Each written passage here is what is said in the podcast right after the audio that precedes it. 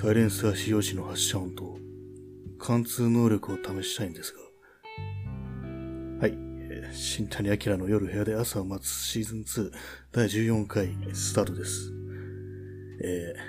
ー、野獣しすべしで松田優作が銃の密売人を相手に試し撃ちをするシーンからの引用でした。引用って何だって話ですけども。はい、こんばんは。そういうわけで、本日も楽しいポッドキャストの時間が始まりました。皆様いかがお過ごしでしょうか？今日からも天気が悪いみたいですね。台風が来るのかどうかわからないですけども、なんだか週末までずっと雨が降るような感じで、ちょっと気が向いてくるような感じがありますけれどもね。まあ、そういうわけでちょっと、お便りの方から始めたいと思います。えー、ラジオネーム、インキンタムシさん。面白いですね、これ。えー、こんばんは。新谷さん、いつもありがとうございます。ありがとうございます。えー、ふわふわマイクに目玉をつけましたか？以前、散歩の時に街のどこに注目するかというお話をされていましたね。私はベタですが、トマソン探しをしています。何らかの事情で無意味になってしまった建造物などですね。2、3日前は、新鮮な空気を新鮮な空気中に排出している排気筒を見つけました。それから私は札幌に住んでいるのですが、札幌で名古屋っぽい風景を探しています。名古屋と札幌はほとんど区別がつかないというのが持論で、この結論ありきで根拠を探しています。また外を歩きながらの放送をお考えのようで楽しみです。それでは。はい。ありがとうございます。インキン魂さんありがとうございます。そうですね、あの、ふわふわマイクにはまだ目玉をつけてないんですよね。ちょっといい感じの、目玉が見つからなくてね、目玉とね、鼻をつけたいなっていうふうに思ってるんですですけどもね、ちょっと東急ハンズとかで見てみたら、うん100均とかも見てみたんですけども、貼り付け式のね、やつしかなくて、いまいち、うん、しっくりこないっていう感じで、まだやってないですね。えー、散歩の時に注目するところ、トマソン探し、あトマソンですね、無用になってしまったものっていう、まあ、どこにもね、降りる先のない階段とか、あとまあ2階部分にあるドアとかね、そういう、まあ、開けたらすぐ落下してしまうやんけとか、そういうような感じの建造物のことですよね。なるほどね。新鮮な空気を新鮮な空気中に排出している排気筒、排気筒でいいのかなこれ。排気の筒ですよね。全くそう動いてない排気っていうかもう全然稼働してない排気ダクトみたいなそういう感じですかね。どういう、これ気になりますね。どういうな形をしてるんだろう、排気筒っていう。えー、高速道路とかの地下を高速が通ってるようなところだと、地上にね、排気の、するための塔が結構ね、ドーンと立ってたりしますけれどもね、ああいうものが丸ごとね、用なしになったら、かなり面白いっていうかね、ちょっと世界の終わりみたいな感じで、ちょっとテンションが上がれるような気がしますね。インキンタムシさんは札幌にお住まいってことで、札幌で名古屋っぽい風景。名古屋と札幌ほとんど区別がつかない。確かに言われてみるとね、ちょっと思い起こす。私はどっちも札幌も名古屋も行ったことがないんですけども、なんだかあの、公園があるっていう、あの、札幌、ね、札幌になんかセントラルパークみたいな公園があるっていうような、ね、ことは聞いたことがあるというか、写真とかでも見たことがありますけれども、名古屋もなんとなくそんなようなイメージがありますね。大きい公園がこう、道路の真ん中に、真ん中っていうか、まあもちろん公園の方が大きいんですけれどもね、それこそはニューヨークのセントラルパークみたいな感じでね、ドーンとあるっていうイメージがあって、で、テレビ塔、ね、鉄塔みたいなのが立ってるっていうイメージが両方にありますね。えー、名古屋っぽい風景って面白いですよね。そういうのは。札幌で名古屋っぽい風景って全く別のところのっぽいのを探すっていうのもね、名古屋、名古屋そう、行ったことはないですけども、電車で通りすがったことありますね。まあ、全然そう、窓の外でちらっと見たぐらいの感じなんですけど、しかも夜だったんで、すごい全然名古屋には縁がなく、え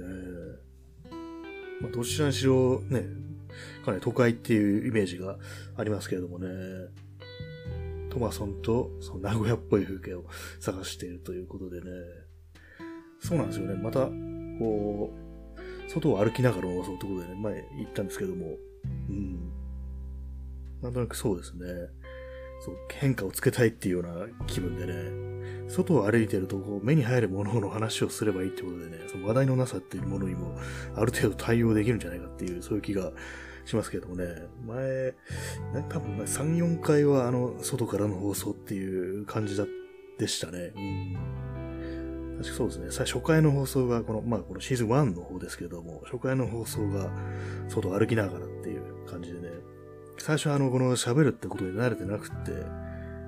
外を歩きながら、あの、電話で話してる体で放送、つかまあ、録音するっていう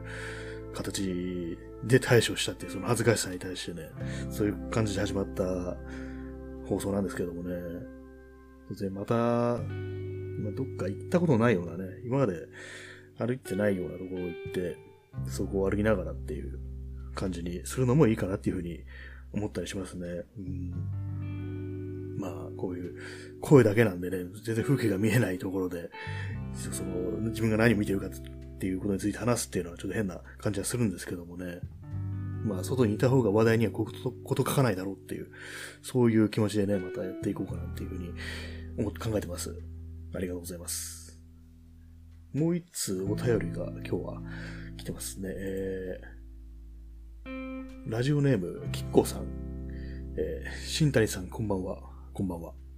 最近はもっぱら夢の世界へ新谷さんのお声で見送られるのが習慣となりつつあります。放送を欠かさず聞いております。ありがとうございます。シーズン2に入り話題がなく無言の状態が続くとおっしゃっていましたが、私が新谷さんと無言という組み合わせでまず思い出すもの、それは映画沈黙です。新谷さんはすでにご覧になりましたでしょうか？あ、これは沈黙、サイレンスっていうあれですアンドリュー・ガーフィールドが主演で、ね、確かあの、遠藤周作の沈黙っていう小説が原作の映画ですね。これは見ました、見ました。去年、確か去年見ましたね。えー、続きが、えー、マーティン・スコセッシ監督の江戸時代の日本を舞台にした、ゴジマレあれこれ、五島列島でしたっけ？五島列島でしたっけ？ちょっと 自信がないですけども、五島列島の隠れキリシタンへ幕府からの弾圧を描いた戦品なのですが、隠れキリシャンに帰郷を押し付ける大官役の通訳として、浅野忠信が出演していて、声が新谷さんと似ているなと密かに思っておりました。印象に残っているのは、拷問監禁された宣教師、ロドリゴに言う、貴様は必ず転ぶ、あ、噛んじゃった。貴様は必ず転ぶというセリフ。転ぶというのは帰郷するという意味らしいですが、浅野忠信の低いダンディでひょうひょうとした感じは、新谷さんなら再現可能なのではと思ったりしています。シーズン1でよくやられていた冒頭のモノマネで、貴様は必ず転ぶ、なんて言われたら超嬉しいです。もうこのネタは言えないかもしれませんが、また番組冒頭の前工場、モノマネとか個人的に好きだったので、唐突に始まるのを少しばかり期待しております。はい、もう今日早速今日ね、ちょっとまあ、野獣シスでしたけど、やらせてもらいましたけども、そうですね、最初の一発がなんかあると、やりやすいっていうか、こう、ね、ある程度自分の喋る準備ができるっていうか、そういう感じなんでね、ちょっとまたやりたいなっていうふうには思ってますね。そうですね、この、沈黙サイレンスの浅野忠信がよく覚えてますね。貴様は必ず転ぶってどんな感じだったかな。自分が覚えてるのはね、あの、そう、檻の中に閉じ込められたロドリゴ、アンドリュー・ガーレフィールドなんですけども、その役に、こう、ひとしきりこう英語で話してね、いろいろ伝えた上で、こう、牢を、もう、檻みたいなのを閉じた後にね、あいつ転ぶぞっていうのは、すごくよく覚えてますね。こうさっきまでこう、英語でね、その、宣教師に向かって語りかけてて、後にこう、ね、パタンと閉めてね、あいつ転ぶぞっていう、そういうシーンがね、すごく印象に残ってますね。そうこの映画も結構良かったですね。私はあの、キリスト教とかそういう、まあ、弾圧はね、その辺の歴史的な知識がね、あんまりなかったし、遠藤周作の本もね、全然読んだことないんですけどもね、これは、とね、気になって見てみたんですよね。うん。貴様は必ず転ぶとか、ね、ちょっと練習しようかなっていう気がしますね。唐突にこの冒頭の感じで出るかもしれないですね。ありがとうございます。遠藤周作っていうと、あの、ね、いろんなこう、他何でしたっけ？海と毒薬とかね、そういうシリアスな内容のものが結構多いって印象ありますけども、結構なんかエッセイが面白いらしいですね。普通、まあ、普通かどうかちょっとわかんないですけども、ま読んだことないんで、あれですけどもね、遠藤周作はエッセイもなかなか面白いっていうようなことを聞いたことがありますね。それでなんかちょっとね、私も読んでみようかなっていうふうに、ちょっと思ってたりするんですけどもね。それ忘れてて、今このキコさんのお便りで思い出した次第なんですけども、ね、そういうわけで、ねそうですね、この浅野忠信の真似はもう少しね、ちょっと頑張って磨き上げたいと思いますね。浅野忠信っていうと私はあの明るい未来でね、出てくる浅野忠信のね、そのシーンでね、あの、毒入り、クラゲを飼ってるんですけども、そのクラゲをその、小田切城、もう一人主人公ですね。小田切城に見せてあげるんですよ。で、その小田切城が水槽の中に手突っ込もうとして、でもあの、そのクラゲは毒があるんで、危ないから止めるんですけども、そこで、毒あんぞお前。ってなんかちょっと、半笑いみたいな感じでね、顔でね、止めるっていうシーンがあってね、その真似はね、たまにしたりしてますね。そんな。浅野忠信。えまあ、結構あんな喋、ああいう喋り方ってあんまりいないような気がしますね。まあ、こういう風に似てるって言っていただければなんか嬉しいものがありますね。再現可能なのかな再現できるかなっていう感じですけども。まあそういうわけで本日も始まりました。新谷明の夜部屋で朝待つ第13回、13回ですね、今日多分。うんどうもね、この回回数をね、忘れてしまいがちなんですよね。えー今日はあの、昨日ですね、昨日あの映画の話をしたってことで、で、まあその映画のタイトルをつぶやいたりしたら、その公式、そのあの眠る虫って映画なんですけども、今上映中の、ね、そこでね、見たっていうことをね、話して、その、ね、タイトルでつぶやいたら、その公式のアカウントと、あと監督さんにリツイートされたっていうことがあって、ひょっとしたらこれなんかいつもより再生回数が多かったりするんじゃないかみたいな感じで、変態なこと言えないなっていうふうに思ったりしてるように見せかけつつ、毎度同じこと、まあ、いつもと同じような感じで、ね、やっていこうかなっていうふうに思ってるんですけども、はい。台風、台風ですね。台風の思い出っていうと、あの、昔ね、まあ、東京に関して言えばね、その台風で本当にやばいっていう風になるのはそんなに、まあ、ここね、まあ、30年ぐらいって多分そんなないと思うんですよね。今、その、近年は治水がしっかりしてるってことでね、川が溢れるっていうようなこともあんまりはなかったと思うんですけども、近年はやっぱりなんか気候変動の影響なのか、かなりね、強いですよね。雨が。雨がっていうか、雨風が強いというか、台風がなんかすごく強力になっている気がしてね、去年とかかなりすごかったですよね。結構警戒、みんな警戒してて、窓にバッテンのね、形にテープを貼って割れ、物がぶつかってきて割れて飛び散るのを防ぐっていうようなね、感じでね、やってる家がたくさんありましたけどもね、そんな風なことをやるようになったかと思ってね、なんかもう、そう、戦争中のね、空襲の時の思い出しましたね。私はね、その時、えー、まだ102歳ぐらいでしたね。うん。あの、200年ぐらい生きてるんで、ちょっと自分の寝るとこわかんなくなってるんですけども、そういうね、戦争中のこととか思い出したりしてね、怖くなりましたね。はい。今日はですね、もう一つ話題があって、あの、鼻血の話をしようかなっていうふうに思ってるんですけども、皆さん鼻血って出しますかね？私はですね、結構今はそうでもないんですけれども、鼻血をね、かなり出すタイプで、多分鼻の血管が弱いんだと思うんですけども、特に本当子供の頃は、ね、本当しょっちゅう鼻血を出しててね、大変だった記憶があるんですよ。しかもまあ、子供の頃もそうですけども、結構ね、いいいい年になるまで、成人するぐらいまでね、割となんか出しがちだったっていう、ね、ことがあってね、まあ、なんでこんな鼻、鼻血のね、話をし始めたかっていうと、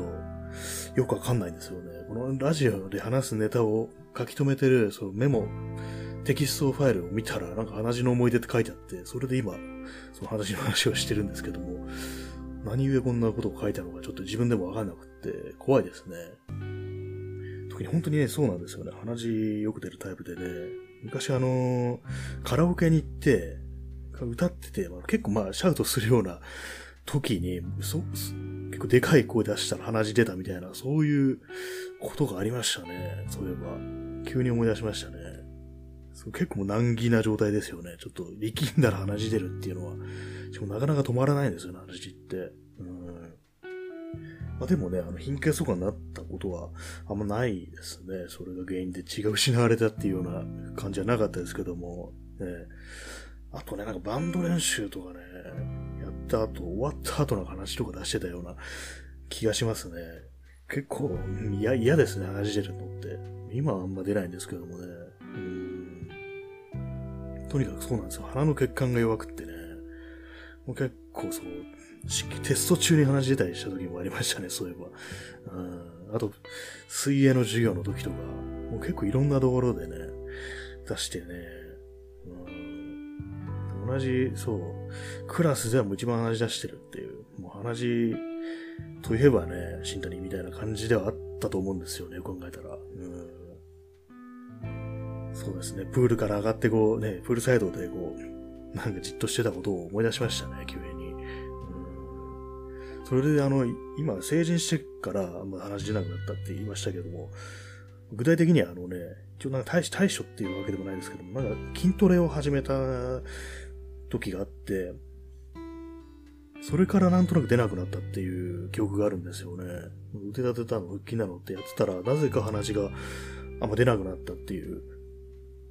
ね、そういうね、自分のな、自分の中でそれと結びついてるのかわかんないですけども、タイミング的にはね、それと同じかん形でね、話があんま出なくなったんですよね。どういう、一体どういう作用があって、ね、筋トレで鼻の血管が鍛えられるのかなっていう、ね、思ったんですけども、ね、で、それでまあずっとまあ、あんま出ないっていう状態が続いてて、で、なんかもう何年か前に、ちょっとまあ健康のためにこう、血をサラサラにするぞと思って、生、生の玉ねぎをよく食べてるっていう時期があったんですよ。まあダイエットとかもね、考えてそういう風な食生活だった時があったんですけども、毎日ね、こう、玉ねぎ、生の玉ねぎ、スライスのやつを食べるっていうね、やってたらね、なんか、それからまたなんかね、頻繁に話が出るようになってね、ああ、やっぱりこれサラサラになってるけど、その分、血管も、血管っていうかなんか、血管も弱くなるのかなっていう壁もね、そんなことをね、気づいてね、ええー、と思って、逆にこうね、そう、玉ねぎの紅葉が本当にあるんだっていう風にね、それ分かりましたけどもね。で、それはまあ食べるのやめたら、またね、出なくなりましたけども、うん、もしどうしても鼻血が出したいっていう人がいましたらね、こう、生玉ねぎをね、毎日食べるっていうのをやっていただきたいですね。まあ、そんな人がいるのかっていう話ですけども。あ、まりにも血が多すぎるっていうようなね、血の気が多いっていう人はね、そういう感じで、鼻から血を抜いていきましょうっていうことで、ね、玉ねぎをたくさん食べるっていうのはいいと思いますね。うんまた生の玉ねぎっていうのは美味しいですからね。結構辛いとね、辛いとあれですけども、うん私はもう味自体かなり好きですね、生の玉ねぎっていうのは。火通したやつよりも生の玉ねぎの方が好きかもしれないですね。そういうわけで、本日はね、あの、鼻血の話っていうことでね、皆さんも鼻血の思い出とかありましたら、ちょっと教えてもらいたいとはそんなに思ってないですね。でもあったらちょっと教えてくださいね。うん、そんなに愉快な思い出ないですね、話。ね。基本的に鼻から血が出るだけなんだからっていう。ね。あともう一つね、今日思ったことなんですけども、あの、何でもその物を買うときに、こう一体型であの、パーツの交換とかができないっていうものが私あの、すごく嫌なんですけれども、これは皆さんどうですかね？あの、わ、わかりやすい例で言うと、あの、パソコンであのメモリとかがもう交換できないみたいな、近年の Mac みたいな感じですよね。まあ、あんまりそうい詳しくないんで、あれですけども、確かありますよね。そのメモリの交換はできないっていうような。普通ね、パソコンで言ったらね、なんか蓋とか開けたりして中に、ね、メモリを挿したりするとね、増設できるっていうようなのが、ね、そういうふうに後から何とでもできるっていうのがいいところだと思うんですけどもね。なんか Mac とかね、そういう一体型になってる製品っていうのは、そういう自由がないっていうことでね、そういうのすごく私は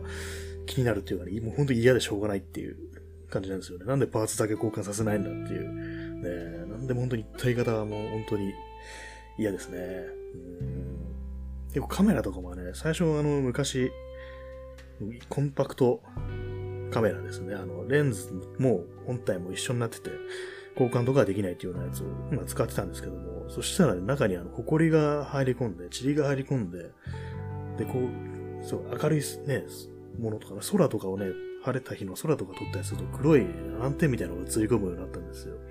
それで、でも、掃除すれば済むことなんですけども、そういう一体型なんで、まあ、掃除はできないですからね、そのコンパクトカメラっていうのは。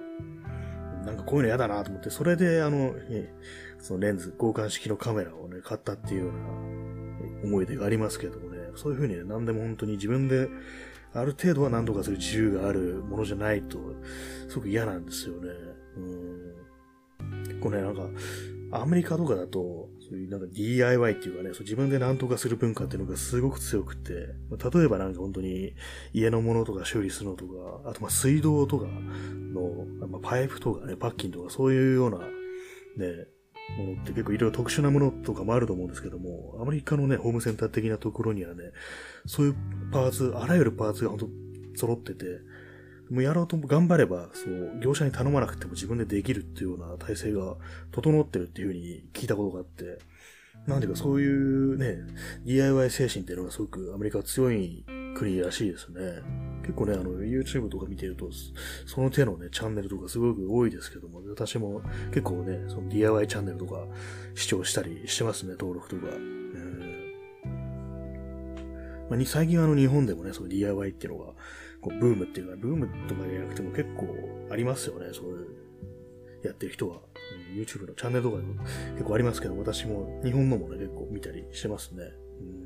うん、なんていうかね、基本、そのアメリカと違ってこう DIY っていうものがね、そんなにこうメジャーではないというか、うん、ななんでこう、ちょっと敬遠されてるっていうようなのはなんでなのかなって考えたんですけども、なんていうかこう、完成した商品っていうものに対する信仰というか、なんか信頼が強いのかなっていうような気がしますね。これなんていうか、昔はこう、ね、すごく優れた製品を作っていたっていうような自負があって、で、まあ、こう、それはあの、こう、完成品の状態で、で、出された状態でも完結してるんだから、仕事が下手に手出しちゃいかんよ、みたいな。そういうことであんまりこう、ね、DIY っていうものが、ね、根付かないっていうかね、だってプロに任せなきゃっていうふうな、そういうことになってんのかなっていうふうに少し思ったんですけども、まあ、物を見るときに、こう、まず一度、これは商品だっていう、フィルターを通して見る癖がついてるっていうのは、ね、こういう、まあ、工業製品とかね、いろいろ、まあ、優れたものを出してたっていう、ね、そういう事情っていうかね、そういう自負からね、そういうような精神が育まれたのかなっていうような気がしたんですよね。突然供給に。なんでこんなこと考えたのかちょっと忘れちゃいましたけどね。まあ、私はなんか本当自分でなんとかできればしたいなっていうふうに思ったりはするんですけどもね。確かにちゃんとしたものはね、ちゃんとしたね、お金払って出した方がね、いいんだろうなっていうふうに思いますけどもね。まあ、逆に自分の場合ね、買えばするものを、これなんとか自分でできないかなみたいに思ってね、で、なんかグズグズしてして、なかなか手をつけないでね、そこで足踏みをしてしまうみたいなことが結構ありますね、私は。うんまあでも今、身の回りのものだと、今、そうですね、使ってる作業台というか、まあ、机みたいなものとか、あとまあ、ちょっとした棚とかね、あと LED の照明とかも、まあ、全部簡単、本当に簡単な、ただね、ほんとネジ止めして、貼り付けてみたいな、ちょっと色塗ってみたいな、単純なレベルなんですけども、そうですね、この、まあ、そのマイク、マイクのカバーとか、あと、その前も話しましたけども、反射防止のこう、ね、音を吸収するスポンジみたいなの、ついたてみたいなやつも自分で作ってやってたりはするんですけどもね。まあ確かに既製品の方が見栄えがいいから、こうテンションが上がっていろいろやる気になるっていうのはありますね。ちゃんとしたものを自分は使ってるんだぞっていう、そういうね、ちょっと盛り上がりがないと、盛り上がりが逆にそう、モチベーションの向上につながるっていうようなことがあるかもしれないですね。うん今、本当に自分ので作ったね、こうみすぼらしいものを使ってると、なんていうかな、物を持つ喜びっていうような感じはそんなにないのかなっていう気がしますね。うん、そうなんですね。まあ、そう、高いものとかをね、こう、一流の製品とかをそんなに使ったことがないっていうね、ありますよね、自分は。うんそうなんですよね。高いものとかを使ったら本当にね、一流の製品とかを使ったら本当に気分いいんだろうなっていうふうに思うんですけども、なんていうかそれにね、それじゃなきゃ満足できないみたいな感じになるのが怖くなったりはしますね。うん、特にまあ、カメラとかね、そういうものは、割と本当、うん、いいやつは本当にいいんだろうな、みたいな感じでね、外、そういうカメラ専門店とか行ってね、こう高い、お高いカメラとか、本当ライカとかね、ああいうの100万ぐらいしますからね。場所によってはこう、そう、触らせてもらえるとこだあったりして、で本当に手に持っただけで全然違うわ、みたいな感じで思うんですけどもね。でも本当にこれじゃなきゃ満足できないってなるのが、なんかちょっと怖くもあるっていうか、まあ買えないっていうのが一番大きいですけどもね、高すぎてね。うん。なんかもう本当に自分は、なんていうか、古いものばっかり使ってたりとか、ま、安いものとかね、そういうのを自分で何とかするっていうようなのが本当に身に染みてるっていうか、まあ、貧乏症みたいな感じですかね。まあ、そういう感じで、そうなんですよ。カメラも結構古い、もう型落ちのやつをね、未だに使ってたりして、7年ぐらい前のかな、まあ、ソニーの α7 っていうカメラなんですけども、それにね、つけてるレンズも結構古い。私、あの、結構古いレンズが使いたくてね、そもそも、そのソニーのカメラを選んだっていうようなのがあって、そのフリーレンズっていうのが私の祖父が昔使ってたものなんですけども、それをなんていうかこう、ちゃんとした形で使いたいなと思ってね、それを買ったっていう、その本、カメラ、ボディ、本体の方を買ったっていうようないきさつがあるんですけどもね、うん、そういう感じで何でも古いもので満足するっていうような感じですね、今のところ。ちゃんとした製品を使ってみたいという気持ちもありながらね、そういうようなところにいるわけですけども、えー、皆様いかがでしょうか、まあ、大体これあれですね、皆様いかがでしょうかで締めようとするっていう感じですけれどもね、うん、それがなんか本当にこう、上徳っていうかね、締めとしてはね、言いやすいんですよね。うん、そうですね、あの、昨日見た映画、眠る虫っていうね、映画を見てね、なんていうかこう音にこう敏感になってるんですよね、今。今までね、本当なんか、本当に聞き飛ばしてたっていうようなね、ような街の雑踏の音とかね、そうなんでもない人の話し声とか、そういうものを、なんというか、これからはね、少しちょっと注意深く聞いてみようかなっていうようなモードになってるんですけどもね。で、この、あれですね、あの、この放送の BGM 的な感じでね、フィールドレコーディングの音が入れてったら面白いのかなっていうような話は昨日しましたけれどもね。で、あの、さっきあの、まあ、あれですね、インキンタムシさんの、本当面白いラジオネームですね。インキンタムシさんのね、お便りで、こう、外からの、また再び外からの放送を考えていることで嬉しいですっていうようなお便りいただいてね。で、まあ、それを考えてて、今、台風が来ますよね。で、台風の、この台風来て来てる時に、あえてこう、外出てって、外にこう、暴風の音を、とともに、こう、この放送の録音するなんてことをやったら、面白いかなってちょっと思ったんですけども、危ないですかね。あえてこう天候が悪い時に外出てってね、そういうような録音をしてみるっていう。まあでもあれですね。うん、そう、風、暴風のね、風切り音でろくにこう声が聞こえないみたいなことにはなりそうな気がしますけれどもね、ちょっと今それを考えてるんですよね。ま、ちょっと台風が来てちょっと憂鬱だなともちょっと思ってたんですけども、そういうような、もうそれを逆手にとってね、そういうようなことをしてみるっていうね、ふとね、思いついてね、ちょっと今考え中でございますね、それに関しては。うんあとですね、もう最近この自分の放送を聞き返してみて思うんですけども、なんかあの、初期よりも滑舌が悪くなってるような気がするんですよね。うん。なんでだろうって考えたんですけども、まあ、明らかに僕前よりふがふがしてんなっていうふうに思ったりするんですよ。それでなんでだろうって考えたら、どうもあの、筋トレをやめたっていうことが結構関係してんのかなっていうふうに思ったんですけども、本当最近、最近にはもう、もう3週間、もう1ヶ月ぐらいかな、1ヶ月ぐらいも全然こう筋トレってものをしてなかったんですよね。この放送を始めた時はね、走ってジョギングとかもちょっとしてたし、で筋トレとかもやってね、食生活もね、結構気をつけたりするっていう、ちょっと痩せたいっていうようなね、こともあってね、その辺のそいろいろ